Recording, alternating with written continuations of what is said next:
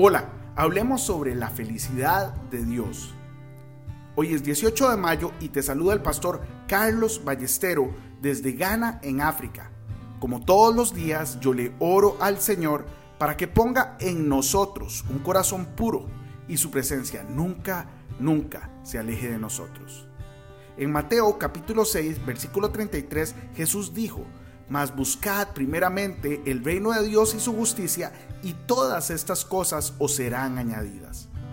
Hoy te quiero recomendar leer y meditar en Primera de Reyes capítulo 3 del versículo 3 al 15.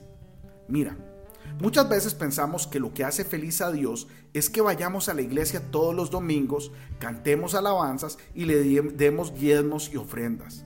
Pero, ¿sabían que lo que realmente hace feliz a Dios encontrar un corazón que quiera llenarse de su justicia y sabiduría para ponerla en práctica en la tierra de los vivos? La historia de Salomón es un gran ejemplo de esto. Él estaba en oración y pidió al Señor que le diera un corazón comprensivo para discernir entre lo bueno y lo malo. La Biblia nos enseña que su oración agradó a Dios. El Señor quedó impresionado por el deseo de Salomón de buscar sabiduría para poder gobernar bien le dio sabiduría y además fantásticas riquezas. ¿Cuántos de nosotros realmente buscamos la justicia y la sabiduría de Dios? Como predicador cristiano puedo decirles que cuando entré en el ministerio a tiempo completo, muchas personas no entendieron cómo, en vez de volver a ejercer mi carrera o abrir nuevas empresas, escogí entregarle mi vida por completo al servicio de Jesús y a los demás.